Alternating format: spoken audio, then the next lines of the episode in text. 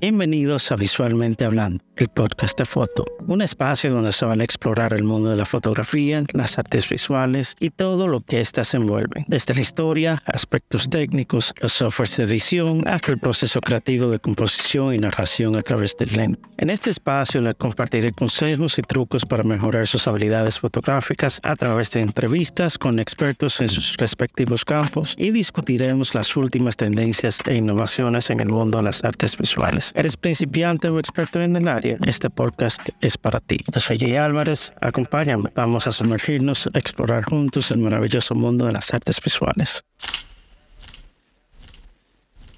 Bienvenidos, bienvenidos sean todos. Aquí conmigo hoy tengo a Zarete. Zarete, un amigo de Santiago, fotógrafo, tecnólogo, especialista en mm. Apple. Todólogo, hombre. Todólogo. Especialista en Apple. Ah, especialista en Apple, dame el favor. ¿Tú quieres que los fanboys se quillen conmigo ahora? Deja que se enteren qué teléfono tengo. fotógrafo callejero, fotógrafo de estudio, en fin, Dame dejar que Zarete mejor se presente él. Ah, bueno, también tiene un podcast. Soy co-host.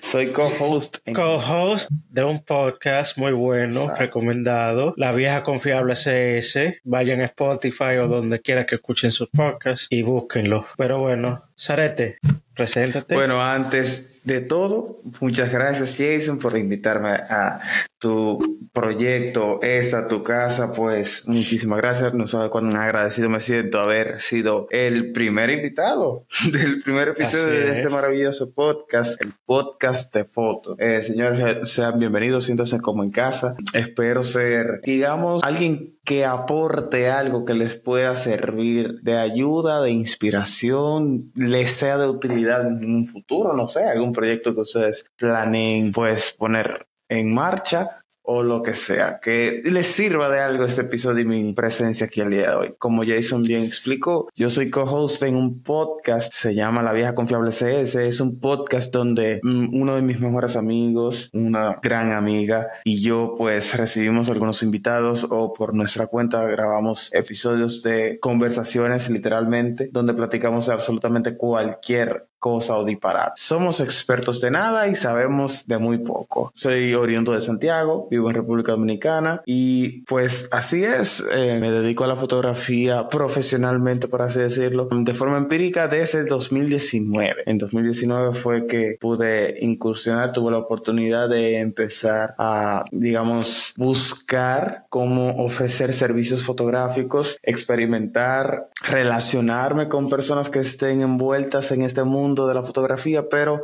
ya desde muy pequeño, creo que por ahí pueda que se vayan a sentir identificados, pero desde muy pequeño, gracias a mi padre, estuve envuelto en cuestiones de cámaras analógicas, eh, papel de impresión de fotografía, rollos, rollos de fotografía. Oye, rollos de fotografía analógica. O sea, lo que sí nunca. Eh, bueno, estuve muy de cerca porque yo tenía un vecino que tenía un cuarto rojo. Tenía un cuarto de revelado.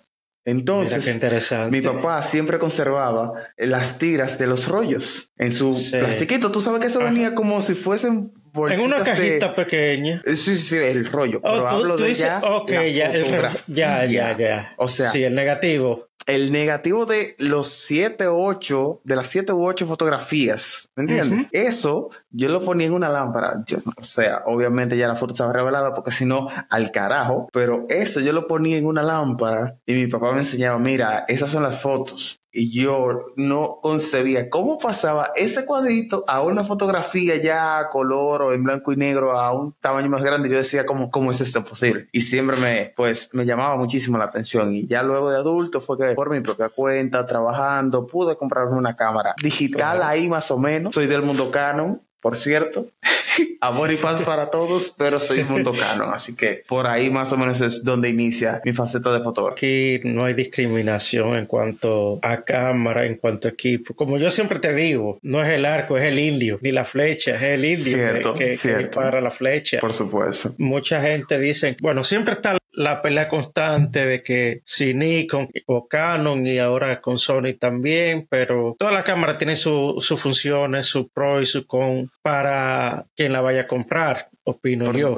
Entonces, aquí no discriminamos, aquí somos pro cámara, básicamente. pro foto, pro, foto. Independientemente a sea una micro 4 tercios, una PCC, una full frame, un formato completo. una Sony Cybershot con el teléfono, con lo que tú quieras. Este podcast es para ti. No importa si tú eres principiante, Te, te, gusta, te gusta el video, te gusta la foto, tienes conocimiento, no tienes conocimiento. O incluso si no quieres adentrarte al mundillo, entiendo que el conocimiento no pesa, dicen por ahí, yo estoy de acuerdo. Exacto. Además, pues si te resulta entretenida esa clase de pláticas, entiendo que tienes un espacio aquí donde acudir también. Somos el podcast de foto, pero realmente, como ya bien lo dice el nombre completo, es visualmente hablando el podcast de foto. Entonces, ¿por qué visualmente hablando? Porque aquí no vamos a adentrar no solamente en el área en el mundo de la fotografía, sino en todo lo que tiene que ver con las artes visuales, ya sea pintura, video,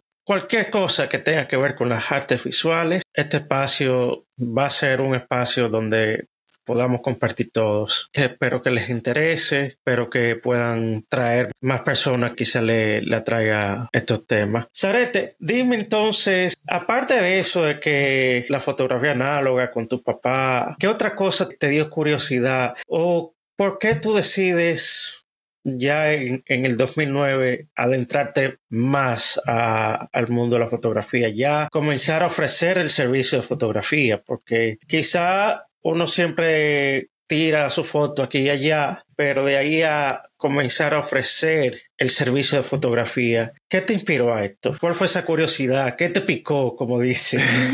Lo que me picó fue la curiosidad, ¿ok? Iniciando por ahí, eh, aclarando, fue 2019, ¿ok?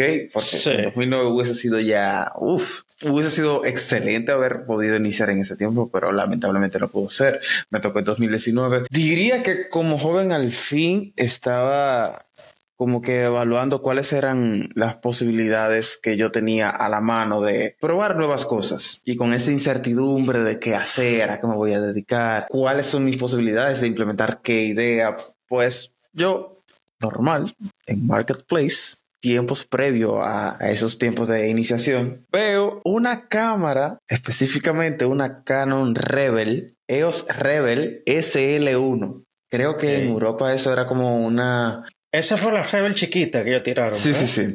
Esa es como la EOS Rebel 100D. Que no me maten los decanos de Europa, pero no sé, lo siento. Ah, aquí, fue, aquí fue la EOS Rebel SL1. Creo que en Asia es la Key 5 creo. Mira cómo voy, porque yo cuando vi la cámara, cuando yo vi el anuncio, la publicación de la venta de esa cámara, yo me volví loco. Yo dije, porque el precio para mí fue algo, digamos, que yo podía costear para entonces, ya que yo estaba trabajando, estaba así en la universidad, pero tenía un menudito por ahí que podía, digamos, invertir en algo arriesgado. Entonces, yo soy una persona que cuando se va a involucrar con un área nueva, un ambiente nuevo, cuando trata de como que hacer propia, hacer mía la información o la capacidad de manipular algo nuevo, ya sea un dispositivo electrónico o familiarizarme con algún tipo de tema que se encuentre socialmente hablando, pues en la actualidad ahí eh, caliente, digamos. A mí me gusta mucho primero investigar, amueblarme bien la cabeza sobre el tema, ¿ok? Entonces, lo primero que yo hice fue, claro, lo primero que yo hice fue, ok, está buen precio. Es una marca que yo reconozco porque mi papá usaba Kodak y también, si mal no recuerdo, llegó a tener una AE1 de las Tecano. Entonces, yo decía como que, mm, me suena ok, veamos. Comencé a buscar tipos de cámara, cuáles son las diferencias entre estas, las marcas, las ofertas, las cámaras actuales, cuáles son las ventajas, el año de fabricación de esa cámara. Ahí fue donde entonces comencé a adquirir conocimiento de que cada cierto tiempo cada marca lanza una cámara, que hay algunas incluso se van renovando a según va pasando el tiempo, dependiendo de su gama y pues todo eso, ¿verdad? Entonces, cuando volví al anuncio, luego como de una semana de hacer mi tarea, pude contactar al vendedor, la compré, ah, muéstramela por favor, cómo funciona. Entonces es ahí donde yo como que me cae la realidad de, ok, yo estoy comprando una cámara, pero ¿qué yo pretendo hacer con ella? Ya, ok, busqué cómo funciona, ya la tengo, muy importante. Faltaba entonces, ¿qué voy a hacer con esto? Ahí entonces empecé a manipular, a familiarizarme con el procedimiento a nivel digital de cómo se hace una fotografía. Empecé como un loco tirándole fotos a todo, pa, pa, pa, pa, en una esquina, pa, en un pote de la mesa, pa, así, ta, ta, ta, ta, ta, ta, gastándole el sensor ahí y consumiendo batería. Pero lo que a mí más me empezó a enganchar para considerar entonces dar el paso de ofrecer el servicio fue cuando yo a familiares cercanos empecé a hacerle fotos con mi cámara, todo un aficionado, y las personas me empezaban a preguntar, hey, pero qué, qué foto más heavy, esa cámara hace foto bien. Y, yo me empecé a sentir mal. no, mentira. Cuando ya entonces yo sentía como que estaba, digamos, utilizando la cámara de una forma más, no sé si avanzada, pero al menos con un mayor dominio, que me sentía más seguro de lo que estaba haciendo. Eh, podía como que analizar la situación y saber por medio de los ajustes de la cámara cómo poder tomar un buen encuadre, una buena exposición, más o menos poner ahí en práctica esos conocimientos que iba adquiriendo con el tiempo. Y que llamaba la atención de que a pesar de que era una cámara de aficionado y que yo era muy joven, pues no era como que salía una foto renda y que menospreciara yo el equipo que tenía conmigo. Entonces eso como que eso como que comenzó a llamar la atención y iniciando por familiares cercanos, empezaron a motivarme con la idea de, oye, ¿y por qué tú no, no lo sé, lo pones en práctica más allá? O sea, comienzas a, no sé, salir más tratas de ir como que a algún evento para ver si te dejan hacer fotos o hablas con esos amigos que tú sueles salir, le haces fotos y se las mandas. Y yo entonces en ese tiempo ya estaba a un nivel de consumir contenido de fotografía que hablaba mucho de para iniciar a ser un fotógrafo, digamos, principiante, es bueno tratar de buscar la vía por donde incursionar de forma directa con el entorno de la fotografía o la creación de contenido, que es por medio de ser ayudante de un fotógrafo o directamente ofrecer de forma gratuita tu servicio. ¿Tú me entiendes? Yo mismo, yo mismo empecé así, o sea, yo empecé, recuerdo que llegué a usar camaritas prestadas digitales para, como yo también hago diseño de páginas y eso, me llegaron a entrar para trabajitos, entonces ya como yo tenía poquito de conocimiento Sí. De, de foto, no tanto, porque te estoy hablando de cuando... En tu tiempo de inicio fue más difícil. En el, colegio, sí, porque apenas, no todo el mundo tenía cámaras digitales. Y no solo eso, sino que también el tú acceder a la información, a pesar de que quizá ya había internet, no era como que tan sencillo saber dónde buscar qué. Exacto. Entonces me llegaron a llegar así trabajitos y yo, bueno, déjame aprovechar y yo también le tomo la foto y se lo incluyo en el trabajo. Exactamente. No era una foto de que, wow, qué foto. Pero, ya tú ahí estabas iniciando a meterte por eh, ahí. Exacto. Entonces, bien, nada, comencé a hacer eso y ya más luego, cuando ya sí entro a la universidad, que comienzo las clases de fotos, al yo estar tan interesado en las clases, yo iba básicamente a tres grupos diferentes del profe de foto. O sea, yo cogía clase creo que dos días a la semana en UTESA. Ajá. Y él daba clase los sábados también en la mañana. O sea, o sea, lo que tú quieres decir es que aparte de la clase que tú tenías encomendada, Exacto. tú ibas a clases adicionales. Exacto. Básicamente. O sea, yo hablé con el profe, clase me gusta, déjame venir al grupo los fines de semana también. Bien nítido, él me, me dejó porque eso es lo heavy de, ese profesor, Ángel Peralta, que también es mi mentor. Él, si tú tienes, si tú tienes ese interés de aprender, la pasión, él no te va a decir, no, tú no puedes venir a esa clase, limítate a tu clase, no. Venga, sea bienvenido, siéntese ahí. Y mientras fui cogiendo el conocimiento también, yo fui también ayudándolo en la misma clase, ya el, al semestre siguiente ya era básicamente el asistente de él. Te fue apadrinando ahí el profesor. Pero mira, entonces qué interesante. Tú podías como que ya por esa vía adquirir más conocimiento porque te interesaba. Exacto. Entonces, aparte de que iba a las clases de fotos, ya tenía, oh, también con esas mismas camaritas digitales pequeñas, yo también ya más o menos me la buscaba también en... ¿Recuerdas qué modelo era? En Bonch. Bueno, yo inicié, la cámara con la que yo inicié en la clase de fotos fue la 300D. La Rebel 300D. No, Rebel 300. Canon Rebel 300D. Oh, yes. La de 6 megapíxeles, una cosa así era. 12. Yo sé que no me no recuerdo. El otro día lo buscamos, pero no, no recuerdo ahora. La, la gris, la gris. La que tiene el exposímetro sobre la pantalla. Exacto. La primera Rebel digital que Canon tiró. exacto. Entonces ya. Antes de eso, ya yo hacía fotos en, en pares y cosas para páginas de internet. Oye, pero criminal. Nada. Entonces, ya con esta cámara, con la Rebel, yo comencé a hacer fotos en, en los bares y discotecas de Santiago, artistas locales, nacionales, y así. Oye, pero te catapultaste directamente y mira que eso es un nicho que aquí ahora mismo ya no, no, porque es que ya tiene, todo el mundo tiene celulares. Exacto. Ya todo el mundo tira la foto. Por eso es que es importante como que el momento en el eso, exacto. Eso, eso yo digo que ha evolucionado más, se ha quedado más en, fotos de eventos grandes. Sí, sí, totalmente. Cuando, cuando son conciertos y cosas así. Pero a donde quiero que llegar es, es eso, que es como tú dices, o ser asistente de alguien, tomar fotos gratis. Yo también he hecho mucho, Oye, el interés, gratis. El interés de tú aprender, porque eso, eso también yo lo tomaba mucho en cuenta, con, no solamente con el mundo de la fotografía cuando empecé, sino en general, como mencioné antes. Yo, por mi parte, fue autodidacta totalmente, rompiendo brazos, como dicen yo no tuve sino hasta que empecé a trabajar y tuve la oportunidad de adquirir una cámara. Exacto, pero, está, pero está bien, porque por ejemplo, autodidacta y todo, pero tú no fue que tú empezaste tú a agarrarte la cámara y ya. No, yo me tranqué ahí, oye, mira, yo primero cuando la tuve fue como que, ok, estos eran los botones que aparecían en el manual, que hacían esto y ya, pa, pa, pa, y yo, oh.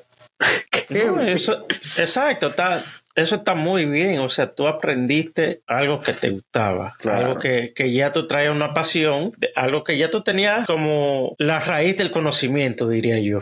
Ya tenía como que el acercamiento que, eh, de hecho, aprovecho el espacio y me disculpas, Jason, aprovecho el espacio para motivar a todo aquel, no solamente con la fotografía o videografía o el arte. Si usted tiene ganas de iniciar a aprender algo o a incursionar algún tipo de carrera o lo que sea, parta mañana, de ese paso, anímese.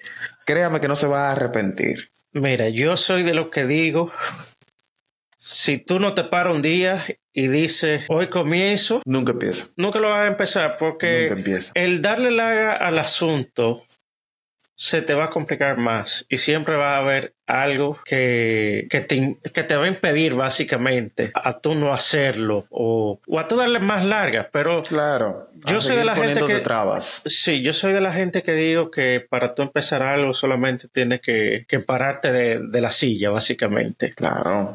Ponerle voluntad. Exacto, ponerle voluntad, che. Exacto, porque que, mira, si tú te, si tú te trancas que, ah, dame sentarme, yo voy, me voy a sentar a pensar en esto. Ok, vamos a suponer Mira, yo con el podcast, tú sabes que yo tengo mm, un tiempecito ya en preproducción, en preproducción, exacto, pero, pero ¿qué te dije? Sare, te voy a empezar un podcast. Y al par de días te enseñé, te enseñé ya que, que había comprado los equipos. Todo, todo, todo armado después que yo ya... Luego de que tú concretas la idea, ya es entonces someterla y llevarla a cabo. Exacto. Cuando yo conecté con la idea, ok, ya, ya yo tengo la idea, pero ¿por qué sentarme más tiempo a seguirle dando... Postergando y postergando y postergando. Eso es algo que suele suceder mucho. E incluso en el mundo de la fotografía también, porque por ejemplo, yo he aprendido que hay muchos nichos. Por ejemplo, la fotografía salvaje, silvestre. Tú mismo sí. me dijiste en una conversación que tuvimos eh, que a ti te gustaría, por ejemplo, ir a un safari, ¿cierto? Claro, sí. Eso es algo que a mí, yo conozco mis límites. A mí eso no me conviene, o sea. Sí, pero tú, tú sabes que eso mayormente se hace con lente muy largo. Sí, por supuesto, pero mira, por ejemplo, tú tienes iniciativa, ah, te atrae muchísimo la atención de esa idea. No, y- y un la de- primera persona, Mira, por ejemplo, y un día de, y un día de esto, cuando viene a ver, me te aloco y me tira, te tira, claro que sí, no me Porque, por ejemplo, porque yo tengo, yo soy un fotógrafo de vida salvaje. Bueno, el que yo te- uno de los que yo te estaba enseñando, Ujú. él hace safari fotográfico. O sea, Ya, literalmente safari de vida salvaje, ¿no? O sea, porque tú Ujú. sabes que, que irse a tirar fotos por ahí le dicen safari también. No sé, pero no, nos referimos al de verdad. o sea, Exacto, al que de tú verdad. literal tiene que irte una semana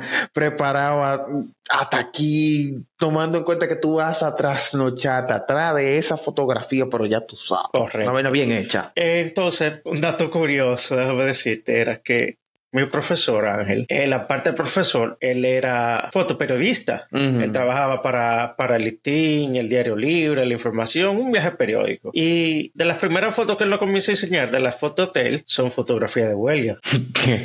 Yo siempre le decía, llévame para una huelga, llévame para una huelga. Tengo Yo recuerdos lo- de Vietnam.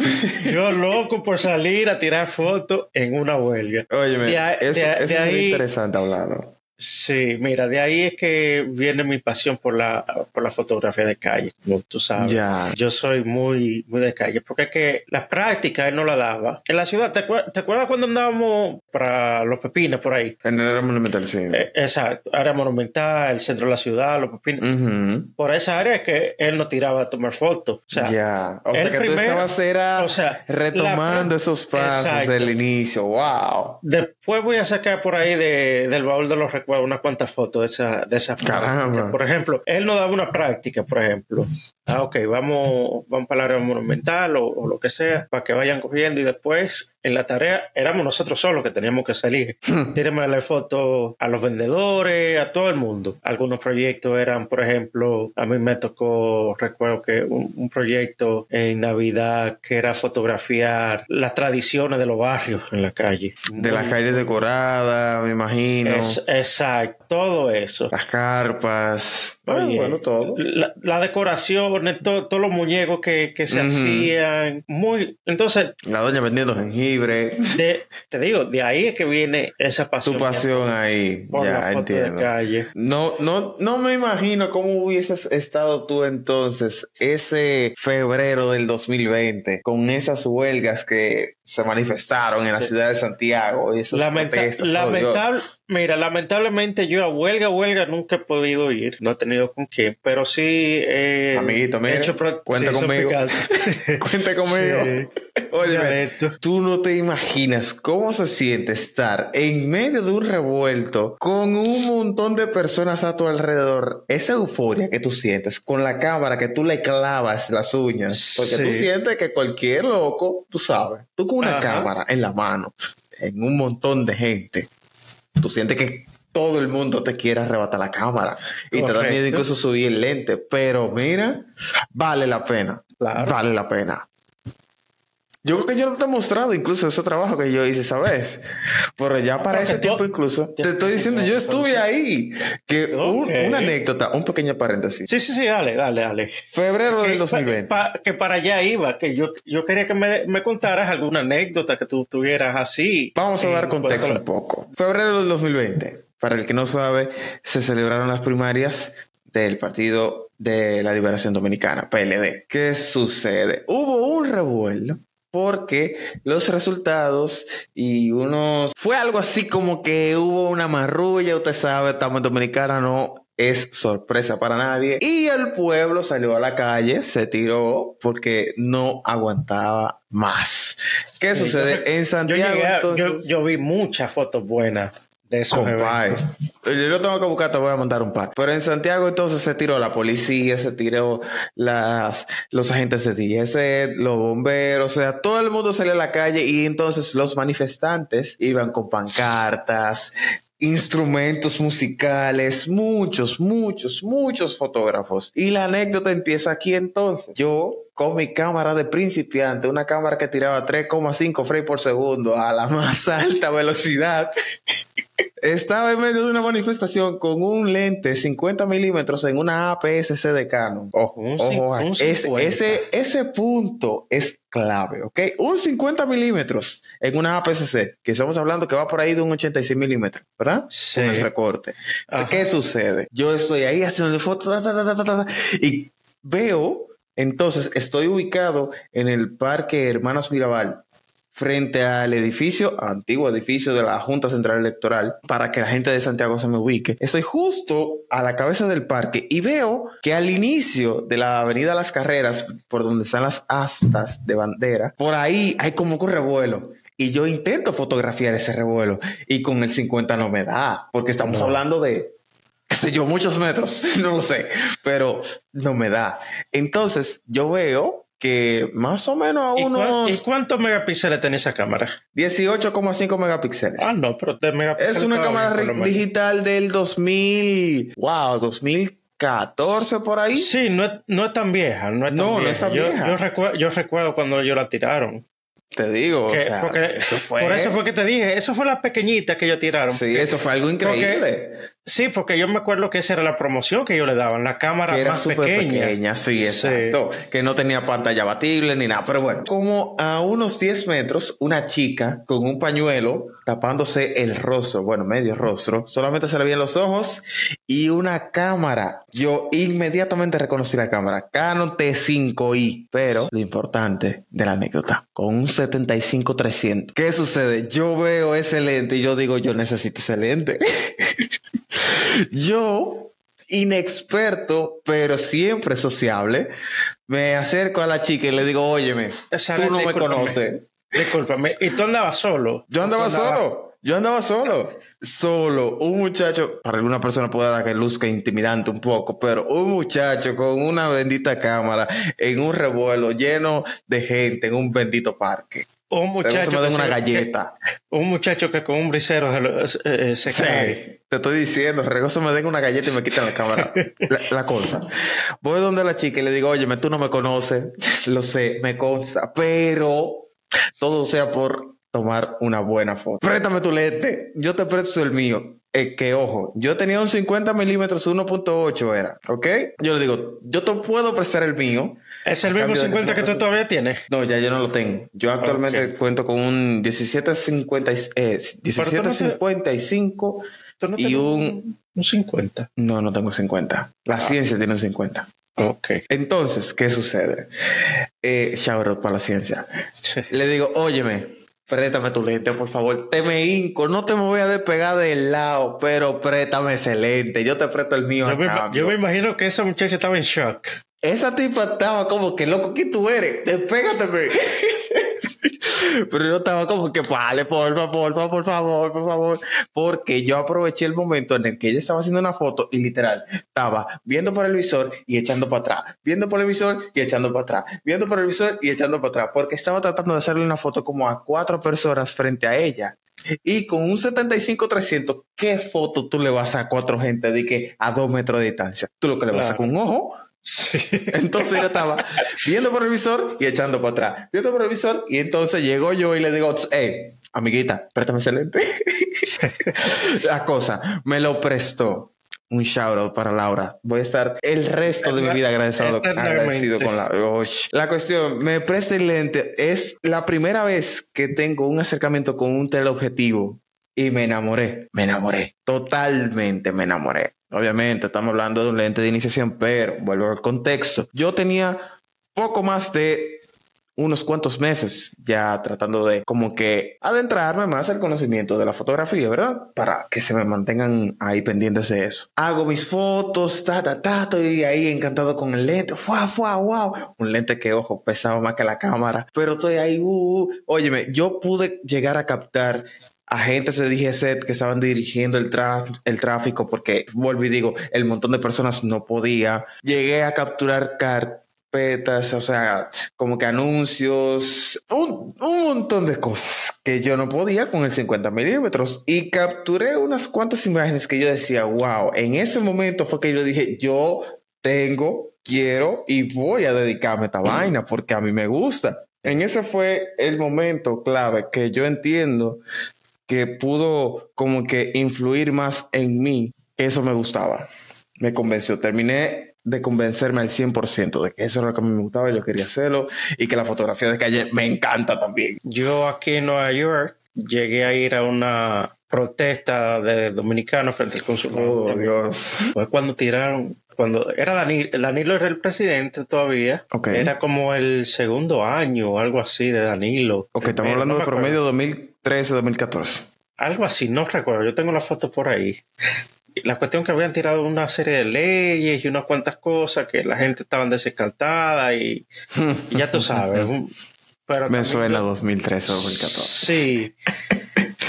No recuerdo el año exactamente. Tendría que buscar la foto más adelante y revisarla bien a ver qué año fue y cuál era el show, porque no recuerdo. Pero tú sabes que aquí son más organizadas. Claro, o al menos se trata, ¿eh? Porque Exacto. dominicanos al fin que somos. Sí, pero en ese tipo de protestas no va todo el dominicano. Ok. Eh, fue muy, muy pacífica, diría yo. Ok.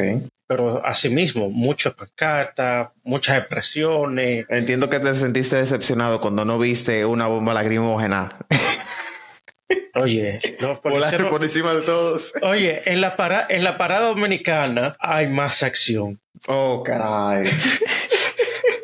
Sí, porque tú sabes que al ser un evento más grande se junta todo el mundo. Sí, sí, sí, con- sí. Y alcohol y toda la fiesta. Esa- Ah, exacto, entiendo, pero aquí era un, un grupo más pequeño, Mm, más... Más controlado. Más controlado, Exacto. sí. Y en pleno Times Square, que la Mm. policía es más, Más activo, me imagino. más activa en ese sector ahí, en, ese, en, e- en, esos, en esas cuadras, que en las calles donde hacen el desfile dominicano. También hay muchos policías, pero al ser tanta gente, algo siempre, algo siempre se sale de las manos. Sarete, dime algo. ¿Qué te, qué te hizo llegar a Canon? O sea, ¿fue porque tu papá ya tú conoces la, la cámara Canon por tu papá? ¿Fue porque te llamó algo la atención algo de la Canon? ¿O fue simplemente el hecho de tú haber encontrado una oportunidad? Mira, yo hubiese podido haber encontrado una Panasonic. Y si yo lo hubiese encontrado al precio que yo conseguí esa Canon, la Lumix hubiese sido mi primera cámara. ¿Ok? Iniciemos por ahí. ¿Qué sucede? Canon era una marca que ya yo tenía conocimiento de su existencia y al ver un ejemplar como ese, fue que yo como que consolidé. Ya luego, pues que me adentré más al mundo, vi que había más cámaras, más marcas, que eran muy idénticas prácticamente los ejemplares. Pero fue el primer nombre que me sonó en la cabeza. Fue una cámara que yo vi de oportunidad. Fueron como que varias cosas. Me quedé Canon, ya que luego de que adquirí este equipo, y, pues, por ejemplo, me compré el primer lente adicional y fijo, el 50 milímetros, el que todos Sí. tuvimos algún momento. Eh, empecé a ver. Yo todavía lo tengo. Empecé a ver que siempre aconsejaban que es prudente y buena idea mantener la marca con la que inicias dependiendo del nivel de inversión que tú ya hayas practicado en él. Claro. Entonces, yo dije, bueno, ya cuando yo empecé a considerar la idea de migrar a una cámara más prof, ya yo tenía un conjunto de lentes, como que el kit básico de iniciación tenía el 1855, tenía el 50, tenía el 75-300. Entonces ya estaba empezando a ver el 1755 EFS, ¿ok? Entonces ya era como que en Canon me tengo que quedar, porque Nikon, por Claro. ejemplo, pueda que tenga, no lo sé, un 2470 muy, muy, muy bueno. Sí. Eh, pueda que tenga un 35 milímetros muy bueno también. Yo empecé con Canon, como te dije, en la universidad, pero como la cámara no era mía, Claro. pero siempre me gustó más la Nikon, porque el profe tenía una Nikon con un lente 1870, uno de los lentes de él era el Ya tú 1870. sabes. Entonces, me gustaba el 1870 porque no era tan corto como el 1855, yo podía hacer Ujú. Par de diabluras más, básicamente, con un 1870, pero tampoco era tan largo como, qué sé yo, un 1805 o algo así. Porque yo soy de las personas que a mí me gusta tomar la fotografía up close and personal, bien de cerca, personal, algo más... Algo más íntimo de tú a tú, básicamente. Por eso fue que yo me fui con la Nikon, más por excelente, porque Canon todavía no tenía, y si tenía, no recuerdo. No, y que imagínate, ya tú tenías esos ejemplares cerca, que es lo que yo entiendo que influye mucho. Si tú lo que tienes cerca es Panasonic, si tú lo que tienes cerca es Sony, tú lo que tienes cerca es Nikon, es Canon, a ciencia cierta para mí no importa qué marca sea. Para mí lo que importa es que tú inicies adquieras conocimiento y por tu propia cuenta llegas a la conclusión de qué es lo que más te conviene, qué es lo que tú quieres. Yo entendí que el resultado que me daba Canon y la experiencia que tuve fue muy buena, tanto que consideré quedarme con la marca. Ahora no te voy a decir que mañana, pues si tengo la oportunidad de migrar a Sony, y la oportunidad y facilidad. Uno nunca sabe lo que le para el futuro. Compañero, si me toca trabajar con Sony, yo soy capaz de manipular los equipos también y tengo el conocimiento. No, no soy usuario de esos equipos, pero soy totalmente capaz de trabajar con ellos. Entonces, no me cierro la idea de cambiar de marca en caso de me quedé con Canon porque con ella inicié, fue la marca que yo pues tuve como que ese sentimiento de nostalgia, porque también me gustó mucho como que el resultado del trabajo que ella hacía. ¿Alguna vez tú has hecho algún tipo de experimento en fotografía? Eh, experimento en cuanto a... Hmm, algo raro que se salga de. Durante la pandemia yo experimenté mucho. algo, algo raro que se que me imagino, que se salga como de lo que tú haces normalmente? Bueno, mira, eh, durante pandemia yo experimenté mucho con el tema de la edición. En esos tiempos fue cuando yo empecé más a, a dejar fluir mi, mi, digamos, llamémosle mi curiosidad de saber hasta dónde puedo llegar ahí con la edición, ¿verdad? Darle mayor libertad creativa a mi mente en esa parte. Y llegué junto con unos cuantos amigos a hacer unas cuantas ideas de edición fotográfica. Por ejemplo, tomábamos una foto de stock, de digamos un close-up de una joven, una fotografía de retrato de una joven de torso solamente. Y la agarrábamos y la personalizábamos, tipo le sumábamos algún tipo de edición con algún concepto que tuviéramos o directamente sin contexto alguno mandábamos una fotografía por el grupo y decíamos, vamos a editar esta vaina hasta que no parezca la foto original. Y de ahí, por ejemplo, ese es el recuerdo que más vívido tengo de entonces, si es algo que yo honestamente es algo que no hago. Conozco personas que se dedican a hacer eso como su trabajo principal y son muy, muy, muy buenos. Y sería una ofensa total comparar eso que hice con su trabajo, pero por la misma razón de que no me dedico a eso, considero que... Pues, ¿Cuál es, ¿Cuáles serían estas personas? Dale, vamos a darle los Instagram para, Por ejemplo, conocerlo. lo, voy, lo voy a buscar porque exactamente el usuario no me lo sé, pero es Osforo. Os, míralo aquí. El usuario de la persona eh, que hace el tipo de edición que yo digo se llama Oliver, ¿ok? Su username en Instagram es OS foto, escrito en inglés, P-H-O-T-O guion bajo. Me lo manda. O S foto guion bajo. ¿Qué sucede? Este compa hace una edición que te la voy a mandar. Hace una edición, oye, mira, que tú dices como que, loco, ¿de dónde te tigre saca esa foto? O sea, ¿de dónde le sale él esa idea? O sea, ¿cómo él logra hacer eso? Eso es lo que, esas son las preguntas que me llegan a mí, ¿ok? Porque el trabajo que yo hago, pues, podría considerarse incluso más básico.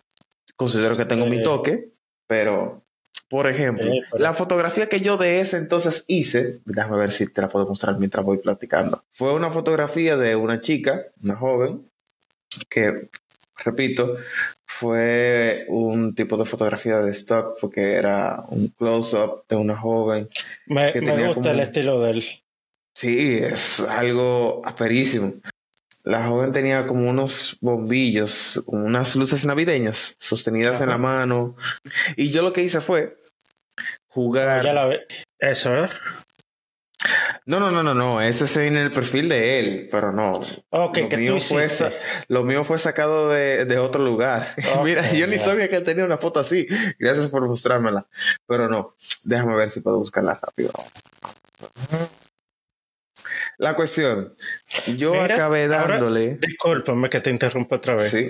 Ahora que, que yo veo esta foto, tú y yo habíamos quedado Sí. ir a, un- a una partida de paintball y nunca fuimos. Sí, pero todavía la invitación sigue en pie. No Sí, veo no, por qué no hay- podamos hacerlo. No, no, no. Sí, hay que, hay que agendarlo, hay que agendarlo.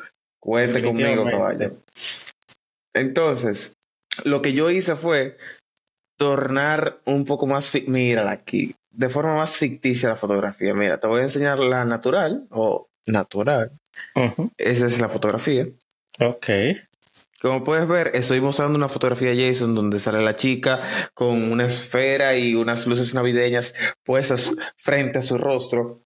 Se ve la fotografía que fue tomada de noche, ya que no hay mucha, mucha iluminación más que la misma esfera que esta chica sostiene y se ve su rostro iluminado con una luz verdosa. Entonces, ¿qué sucede? Yo vi esas tonalidades, vi esos colores que pues apreciaban claramente en la foto yo dije, "Hmm, no sé por qué, pero me fui para ámbitos de superhéroes, eh, cuestiones tipo fantasía y pues ese fue mi resultado. Hey, excelente. A mí se me parece algo así como hechicería, cosas así, una, una cosa tipo media Doctor Strange. con- Exactamente, caballo. Con, con Scarlet Witch, si nos vamos a los superhéroes, si nos vamos más a lo fantasioso, podríamos decir una bruja de Blair. Exactamente. Esa fue la inspiración que yo tuve para esa fotografía. Yo dije, güey, me da un vibe como de Doctor Strange, tipo vainita brujita, magia, Sí, hay, hay fotos que tú la tiras y después que tú la, tú la tiras, que tú, tú ves el resultado, tú dices, esa foto me da tal cosa y tú buscas una, una edición, algo, algo que te proyecte esa, esa idea. Correcto. Que a, ve- a veces esas, esas fotos a veces uno ni siquiera la planea, a veces salen por así. salir. Esporádicas, así, espontáneas, Exacto. espontáneamente, así, tal yo siempre, cual. yo siempre digo que esas fotos son las mejores. Cuando tú estás, por ejemplo, sí, concuerdo. cuando tú estás, por ejemplo, fotografiando modelos, ¿qué Ujú. mayormente tú haces para que estos modelos o estos modelos se sientan un poquito, o mejor, no para que se sientan en confianza, porque mayormente uno siempre busca gente. ¿Cuál que- es la que- clave para que se sientan cómodos? No, no, no, no. no. A ver. ¿Cuál sería tu manera de trabajo para que estas fotos salgan más fluidas y que no se vean tan posadas? Bueno, honestamente, yo, mis clientes lo saben. Ya considero que hay algunos que al repetir con el servicio ya están acostumbrados a cómo es.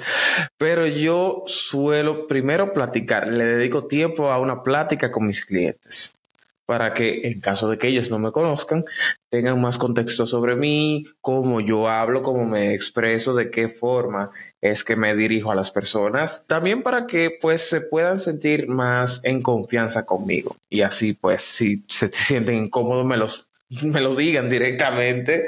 ¿Tú me entiendes? Ya que para mí la comunicación es clave y más en un trabajo como la fotografía. Entonces, lo que yo trato de hacer es fluir con mi entorno. Pues sí, estamos en un estudio dentro de una casa. A mí me encanta poner música mientras trabajo. La fotografía no es una excepción. Me encanta poner eh, música mientras hago fotos. Entonces, si de pronto me sale que sí, un bailecito, mientras intento explicarle alguna pose, ahí como que me relajo yo también y digo, mira, fluye, claro que sí, se tiene que aprovechar porque Claro. más en estos tiempos, Yo siempre le digo a, disculpa que te interrumpa, yo siempre Sí. le digo a, a los modelos que yo estoy trabajando, olvídate que yo estoy aquí, olvídate que, que hay ahí Claro, claro. cámara. Y yo sé, es difícil, sí, es difícil que a uno se le olvide que hay una cámara. sí, sí, sí, sí. Pero más con sé- esos objetivos que tienen. Exacto. Entonces, yo lo que siempre trato, por lo menos yo, esa es mi, mi, mi manera, yo siempre trato de, de estar vigilante a cualquier movimiento raro, a veces cuando se Mm. están arreglando el cabello, se están arreglando una camisa o algo. Algo que ellos podrían llegar a considerar incluso como un mecánico. Así como que, ah, Exacto. sí, eso es algo que hago siempre. Pero Y casi, y casi siempre, y casi siempre son de las fotos que más les gusta. Porque es lo que yo le digo, fluye, trata de olvidarte que la cámara está aquí o que a veces uno le da una dirección, mira, ponte así, así, pero a veces en lo que esa persona va cogiendo Esa quizá la pose o algo, ahí es como que uno tiene que estar vigilante, porque a veces salen fotos y, y siempre tirar, tirar. Claro. Claro, no es que ponga la cámara en ráfaga tampoco. si supieras que me ha salido bien a veces ponerle ráfaga dependiendo de, vuelvo y te digo, Sí, pero a alguien, Pero bueno, mira. a alguien que esté empezando, yo no, no recomendaría que lo Ah, ponga no. en ráfaga. Porque mira, me, pas- me pasó y yo llegaba a la casa con, con más de 500 fotos. de una sesión de media hora. Eh, ni, ni siquiera sesión. A veces cualquier, cualquier caballero que yo estuviera tirando Dejaba fotos. Oh, Dios. Ah, Porque a veces tú le das y, y tú Y ni cuenta te das que... Y más las cámaras de ahora, ¿eh? Porque Sí. ahora las, las cámaras de iniciación, oye, mira, que eso es un tema. Las cámaras de iniciación de ahora son al final. Y no me imagino cómo fueron entonces en el pasado. Un poquito más lenta, pero como que era uno... No, no, pero, o sea, es a lo que me Sí. refiero.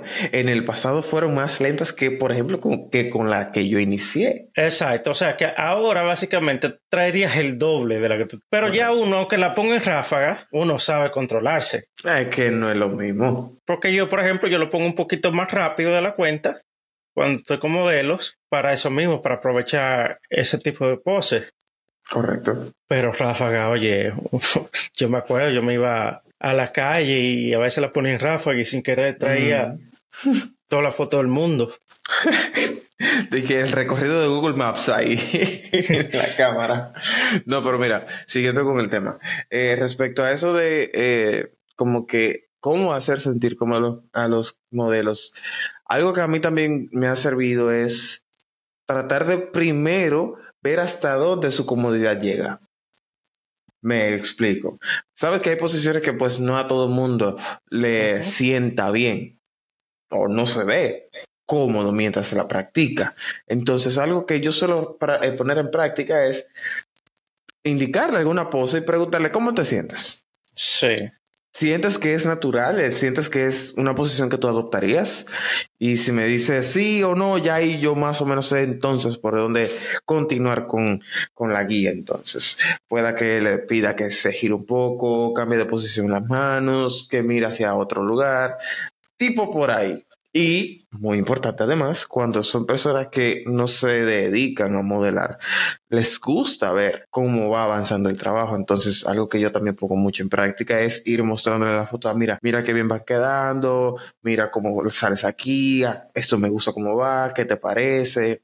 Eso me ha servido mucho. Suena muy interesante tu, tu proceso de trabajo. Tu, es muy Sí. importante siempre tener una conexión con el cliente. Claro, El cliente- claro. Cuestión de que el cliente no sienta que es un cliente. Sino que se Es- sienta en, en- en en familia, familia. prácticamente. A veces tú tienes clientes que son familia, Exacto. pero es importante hacer sentir a la persona cómoda, porque yo he trabajado con personas que no le gustan las fotos, Sí.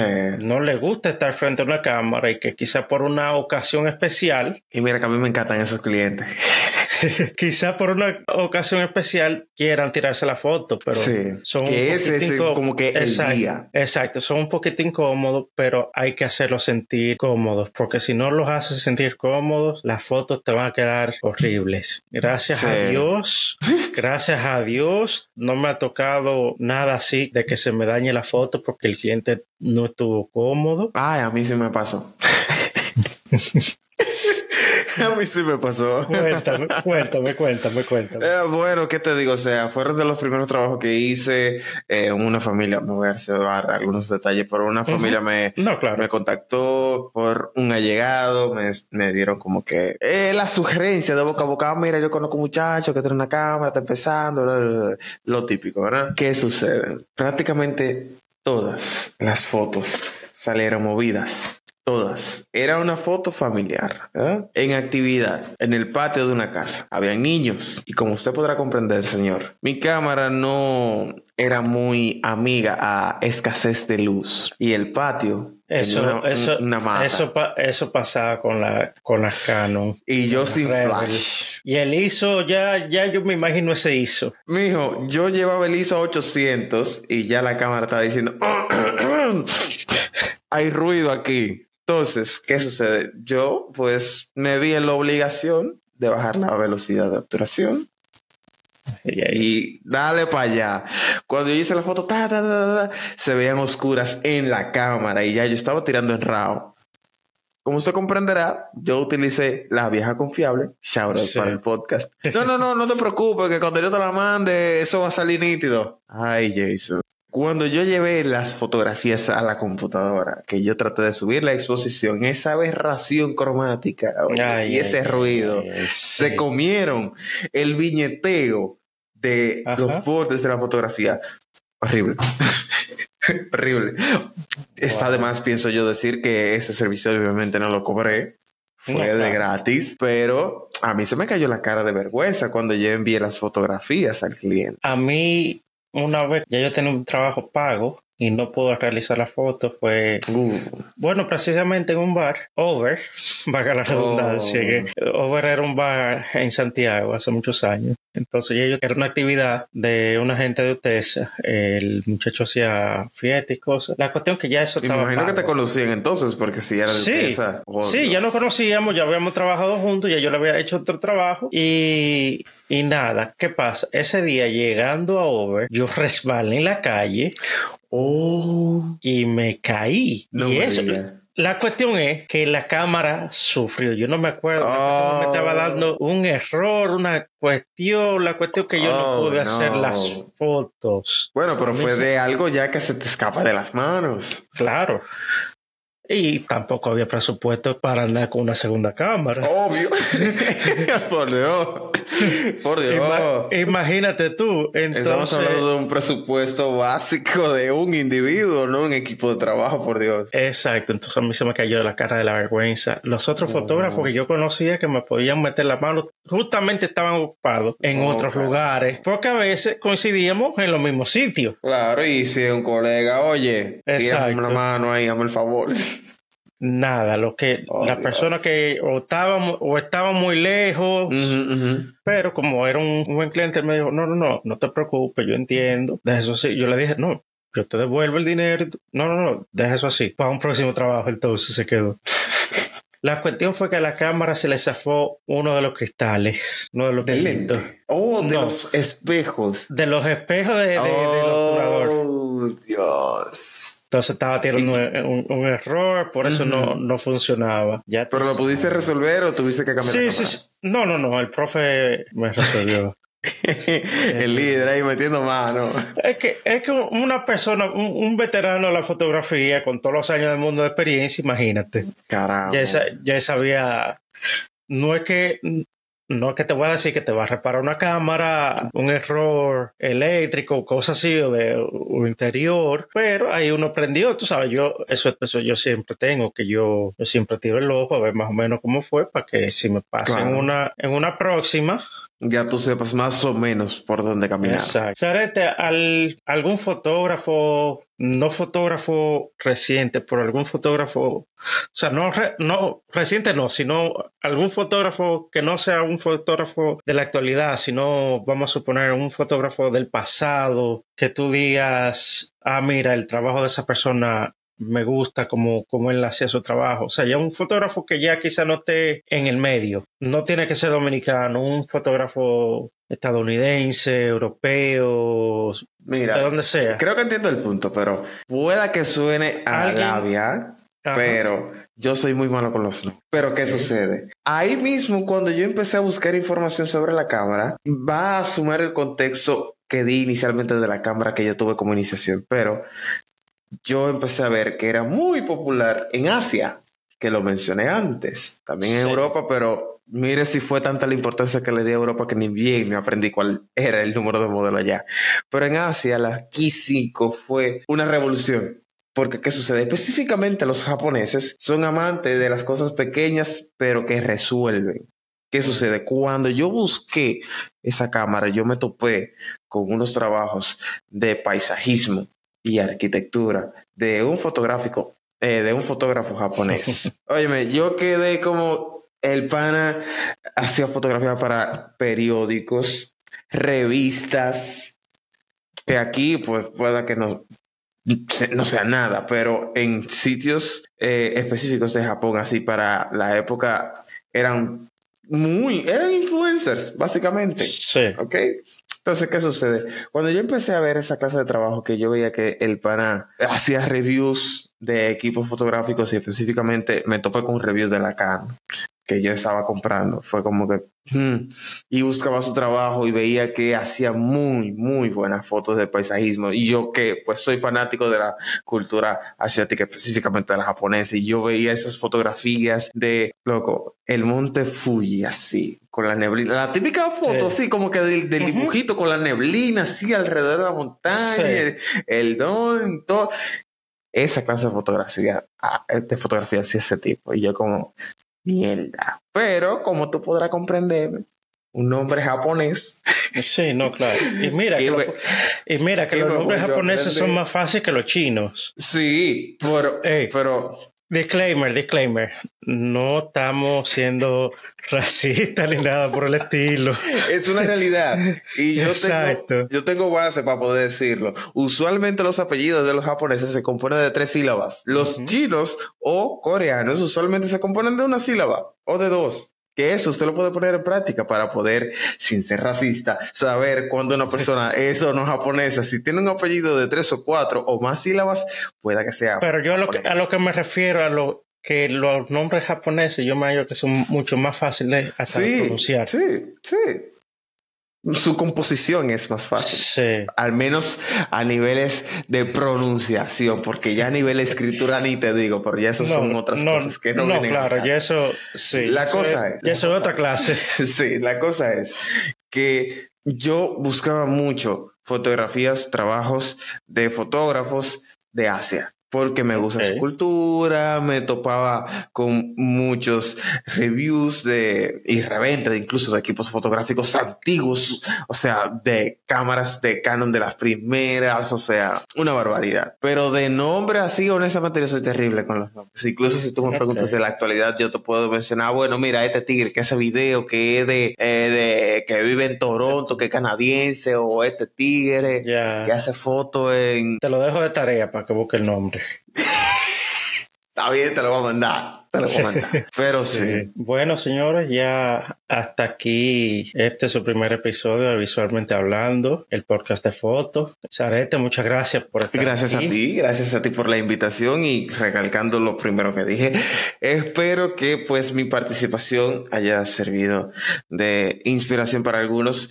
Que ojo, mi intención no es para nada pues tratar de eh, querer darme la del más conocedor, ni mucho menos. Todo lo contrario, de hecho, me gustaría que alguien que No, quizá no, está- no- no estamos aquí para eso. Yo diría que, que es lo contrario. Vamos a aprender los unos de los otros. O sea, si ustedes tienen algún alguna recomendación, alguna observación que nos quieran Sí. dar, bienvenidos sean, escríbanos. Es. Eh, Por pueden favor. Seguirnos, pueden seguirnos el podcast de fotos, Jay Álvarez Foto, es mi Instagram personal de fotografía. Sarete, dile por favor tus redes, de- incluyendo el Instagram de la vieja confiable también, Perfecto. porque por favor. Mi Instagram compartir. personal es Johan-Zarete. Sí, mi nombre no es Zarete, pero todo el mundo me conoce por mi apellido, Sí. que es Zarete. Mi Instagram es Johan, J-O-H-A-N, Zarete, S-A-R-E. T-E. Mi perfil de Instagram es de fotos, es photography-zarete. Y el perfil de La Vieja Confiable, el podcast, es La Vieja Confiable, tal cual suena, punto .cs, la vieja confiable punto .cs. Y gracias una vez más a Jason por invitarme, por ser parte de ese hermoso espacio que es tanto suyos como de todos. Así que me despido y ha sido un placer. Le voy a decir cómo se llamaba un programa, ya no sé si existe todavía allá en Santiago. Este espacio es de ustedes y nosotros. Usted y nosotros era un programa de televisión, creo que lo daban como a las 12 del mediodía, un programa bien famoso de Santiago. Siempre me, me queda ese, ese nombre, pues tenía un nombre bien, bien fácil de aprender. Y con esto le quiero decir es que, por favor, como ya les digo, si tienen alguna sugerencia, quieren dar su punto de vista sobre lo que hemos hablado, quieren compartirnos fotógrafos como lo que hemos dicho de fotógrafos asiáticos, fotógrafos de huelga, fotógrafos callejeros, como ustedes quieran, algún fotógrafo que ustedes admiren, que les guste su trabajo, mándenlos, por favor, recomiéndenlos para nosotros seguirlos. Nos a nosotros, Arete y yo somos fanáticos de ver otros tipos de trabajo, de otros, de otros. Somos fieles seguidores del trabajo de los demás. Exacto, miramos todo tipo de trabajo. Y nada, señores, pues muchas gracias a todos por escuchar esto. Ya saben, el podcast de foto en Instagram y Jay Álvarez Foto en inglés, eh, en Instagram también. Foto en inglés, perdón. J Álvarez foto en Instagram. Bueno, señores, Sarete, muchas gracias otra vez, pero muchas que todo estén bien. Hasta luego, nos vemos en otro episodio. Bye.